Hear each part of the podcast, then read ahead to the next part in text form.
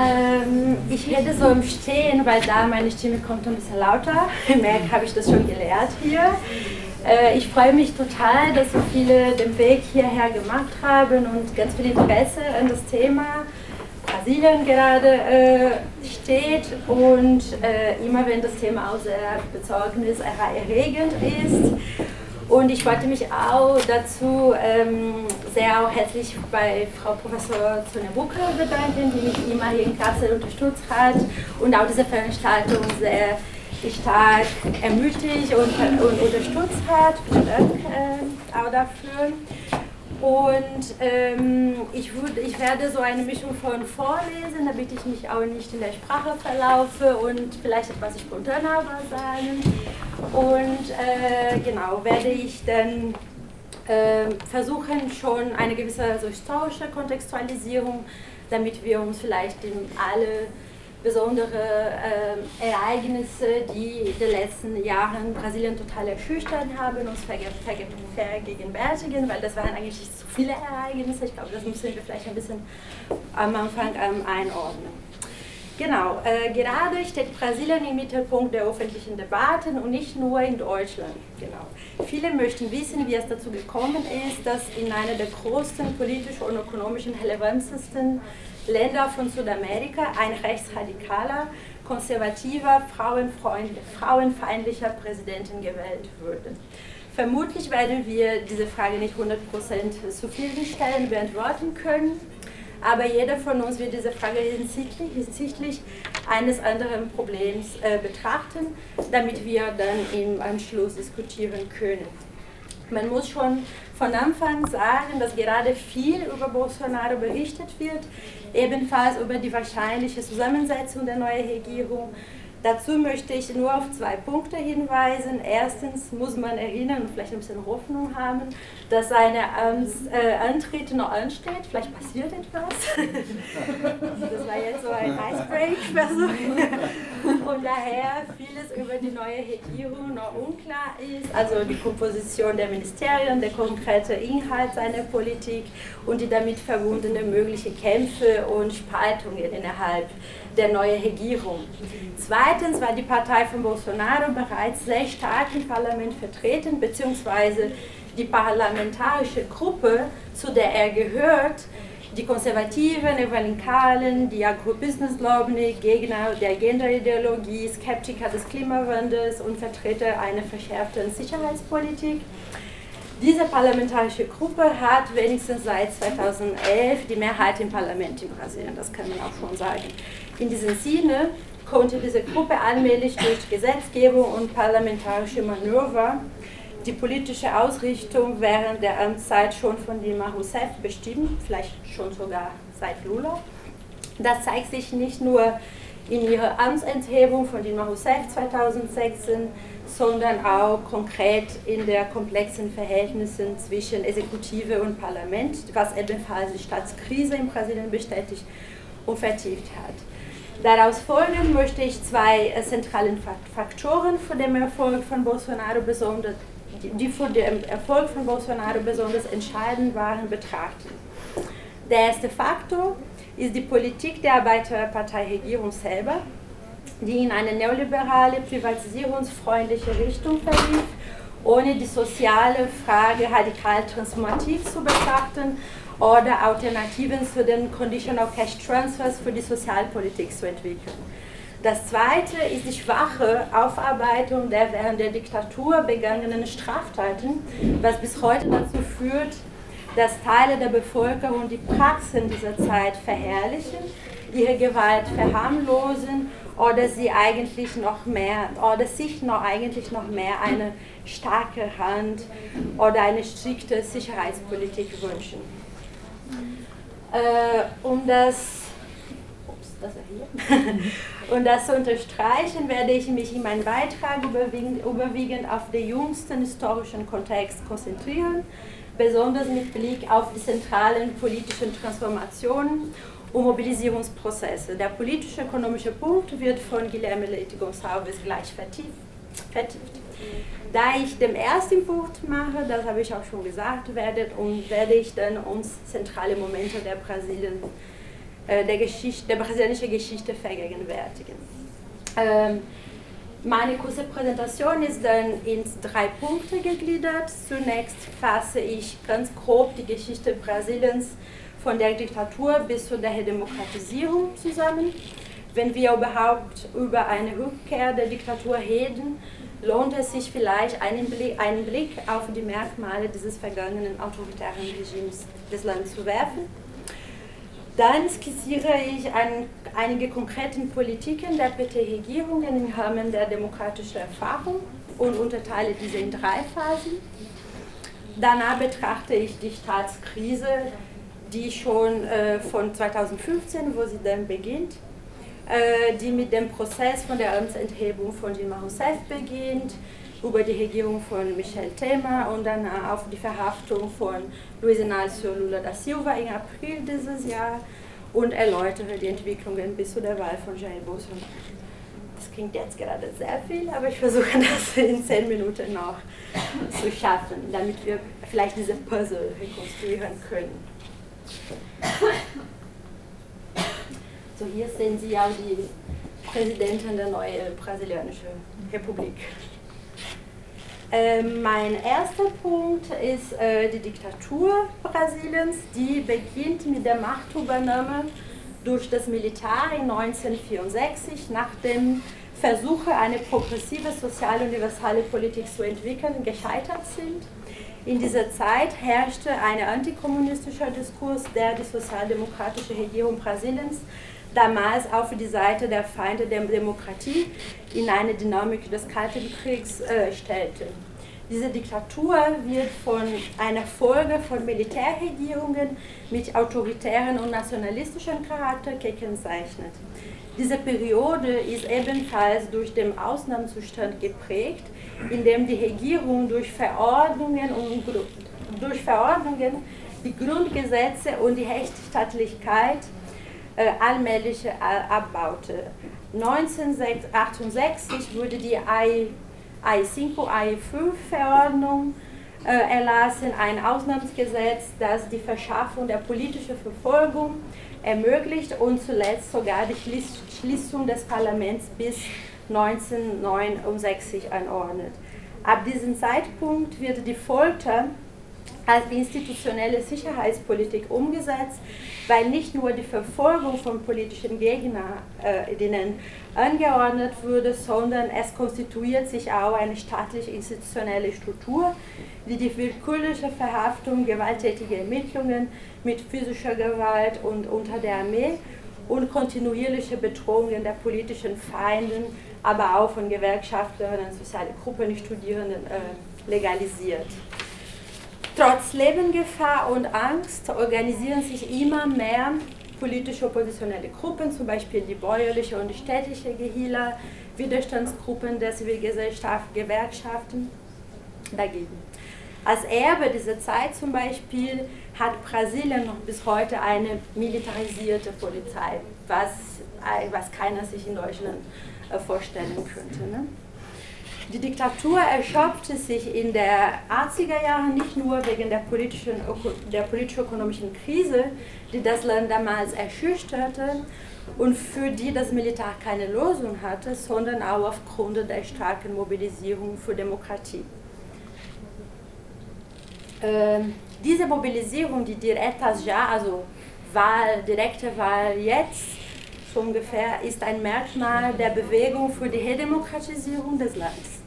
In Anschluss dazu gründet sich die verfassungsgebende Versammlung und nach zwei Jahren Debatte wird die neue Verfassung Brasiliens im 88 erlassen. Die brasilianische Verfassung wird als Kompromiss zwischen konservativen und progressiven Kräften gesehen. Sie kann aber insgesamt als sehr umfassend und fortschrittlich mit Hinblick auf Menschenrechte und soziale Rechte gesehen werden, da sie zum Beispiel die Agrarreform sowie universelle Gesundheitsvorsorge vorsieht und sich auf das Prinzip der Menschenwürde stützt. In der Übergangsperiode kämpften die Regierungen der neuen Republik darum, die wirtschaftliche Lage des Landes zu stabilisieren. Besonders zu, zu betonen sind die Plano Real, also die, der Währungsstabilisierungsplan, aber auch die starke neoliberale Ausrichtung der Ökonomie, die mit Rückgriff auf zahlreiche Kreditaufnahmen gegen Konditionalitäten und Anpassungsprogrammen von der IWF und Weltbank geführt würden. International äh, Währungsfonds heißt das.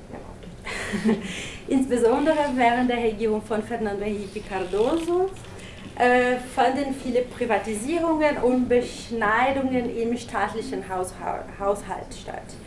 Was die Sozialpolitik anbetrifft, da werden ebenfalls die ersten Conditional Cash Transfers anstelle von universalen Sozialpolitik, Sozialpolitik äh, eingeführt. Eine, eine Erläuterung dazu, was sind genau diese Conditional Cash Transfers, werde ich sogleich äh, auch äh, geben. Also diese Periode ist ebenfalls von vielen politischen Mobilisierungen gegen die Regierung geprägt und entstehen in dieser Zeit auch wichtige soziale Bewegungen in Brasilien, wie die Landlose zum Beispiel, aber andere. Ich komme gerade zu dem zweiten Punkt. Äh, hier sehen Sie Luiz Inácio da Silva und Dilma Rousseff als Gefangene in der Diktaturzeit und danach nach der schon in der Amtszeit von Dilma Rousseff. 2002 mm, im dritten Wahlkampf von Lula, damals gegen José Serra der PSDB, der heißt Centrum, gewinnt Lula da Silva endlich und wird 2003 vereidigt als Präsidentin Brasiliens. In diesem Jahr startet eine Ära von PT geführten Koalitionsregierungen. Koalitionsregierung, diese, dieses Wort Koalitionsregierung ist auch ganz wichtig.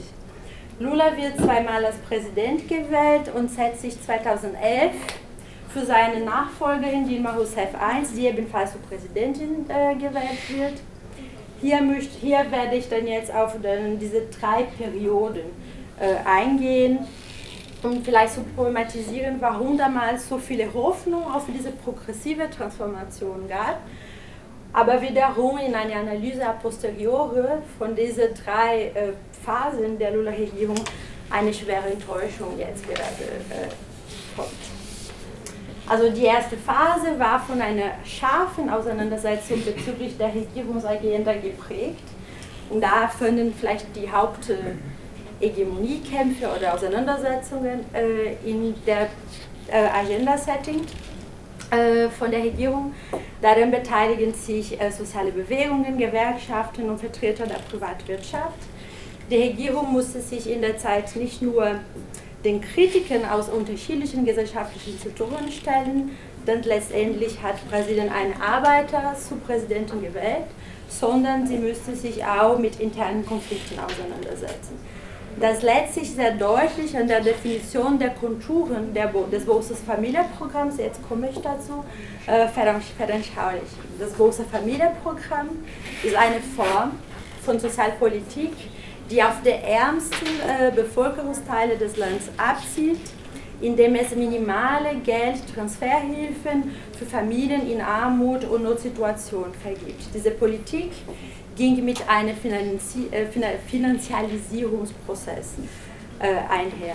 Die Leistungsempfängerinnen brauchen eine Bankkarte, damit sie auf die Ressourcen zugreifen können.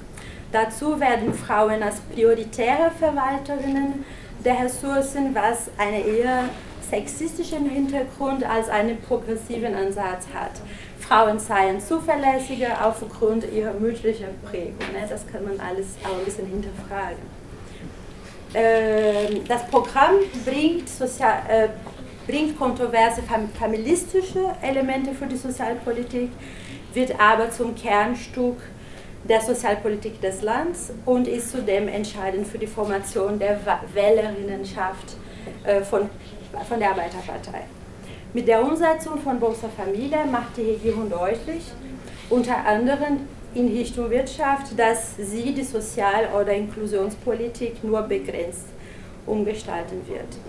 Trotzdem und ich mache hier ganz viele Zuspitzungen, ne? also wir können das ein bisschen komplexifizieren in der Diskussion.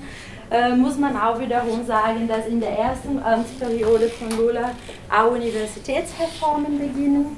Das universitäre äh, System würde das universitäre System würde erweitert und ein Quotensystem eingeführt, was mit Sicherheit als eine Nachholung der vergangenen Jahre gesehen werden kann, die von Abbau und mangelnden, mangelnden Ressourcen der FRGC, also von der Henrique Cardoso-Ära, geprägt war.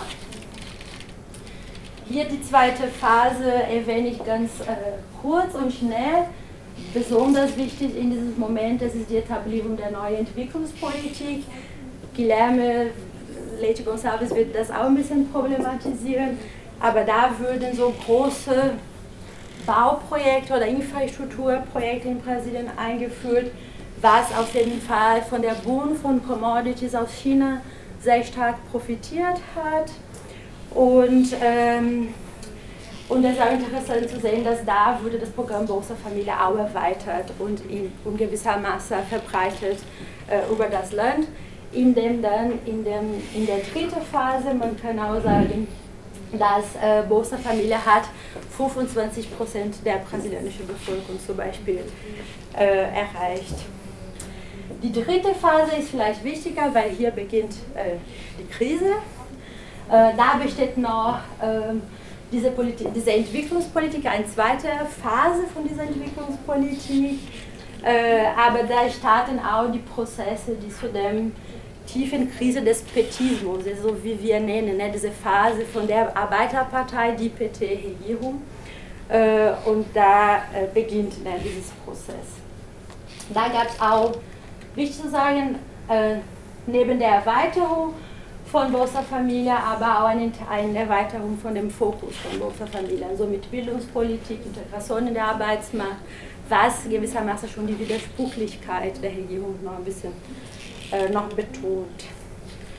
Äh, diese Phase, ähm, dieses Moment ist auch wichtig wegen der großen Mobilisierungen im Juni 2013, die etwa ein bisschen wie gerade total viel debattiert, auch in Deutschland ist es wie die Gelbwesten jetzt gerade in, Deutsch, in Frankreich ein bisschen erinnert weil sehr behächtige Fragen wurden aufgeworfen, aber da inzwischen nationalistische und rechtskonservative Diskurse in den, in den Demonstrationen auszusehen waren. Und, ähm, aber das ist sehr, sehr umstritten, ich will das einfach nicht oh, sagen, dass es gleich ist. ähm, aber wichtig ist aber zu betonen, dass ab 2013 die ersten rechten Gruppen äh, Aufwind in Brasilien bekommen auch haben und Teil der politischen Szene von Brasilien. Also seit der Diktatur bis 2013, diese Gruppen waren nicht organisiert oder wenigstens nicht äh, visibel organisiert und ab 2013 steigen sie in der Politik und, und in den nächsten Wahlen in den Parlament ein. Da beginnt auch die große Ermittlungen, der große Korruptionsskandal, das ist auf jeden Fall äh, schon bekannt, auch in Deutschland. Und dann komme ich zu der Staatskrise und zum Ende meiner Präsentation. Äh, hier, also ich würde dann vielleicht einfach schlichtartig ein paar Punkte von diesen drei Momenten äh, betonen.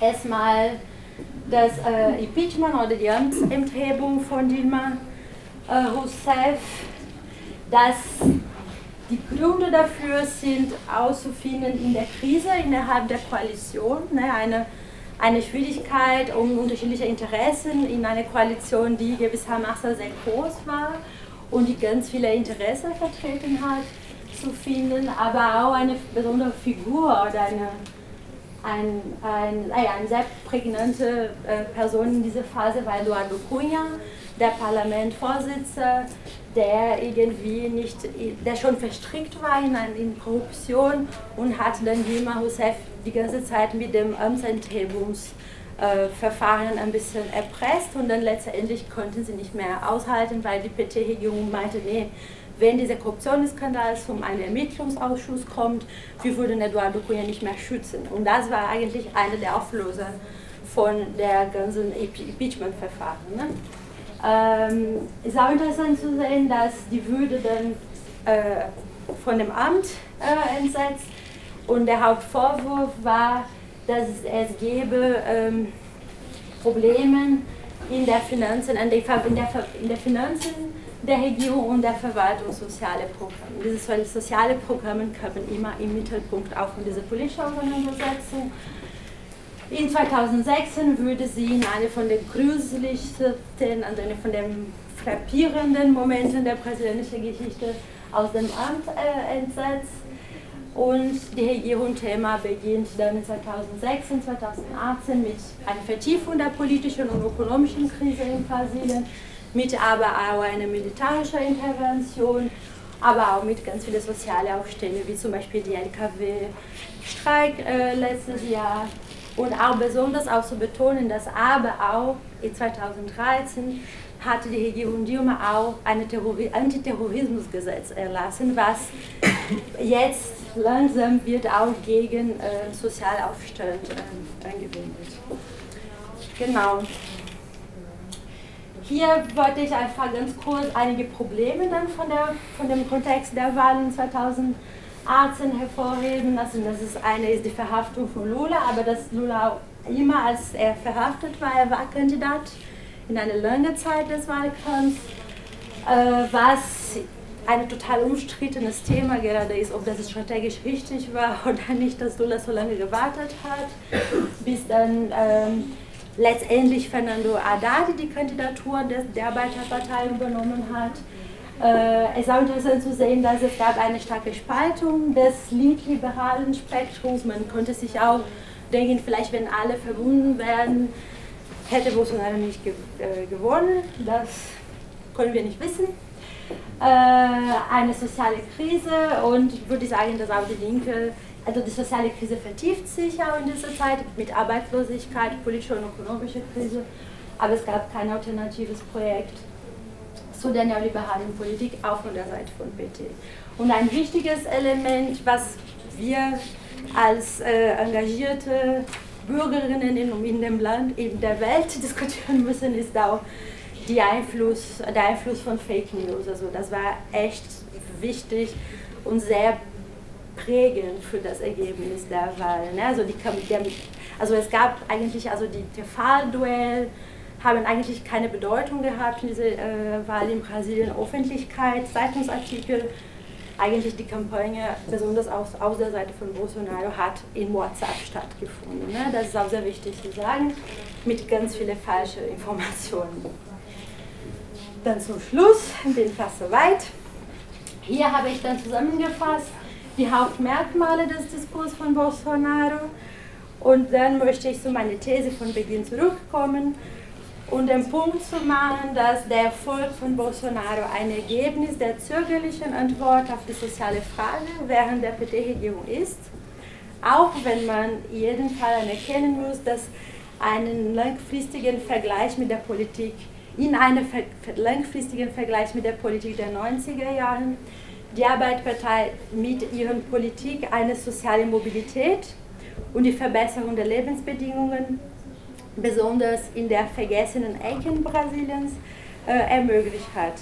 Und genau diese Widersprüchlichkeit, zögerlich, zögerlich, aber doch etwas hat bitte gemacht, konnte man sagen, äh, kann ähm, in einer autoritären Gesellschaft wie der brasilianischen vielleicht erklären, warum das Ergebnis der Wahl uns gerade mit dem nackten Gewalt des Diskurses von Jair Bolsonaro konfrontiert.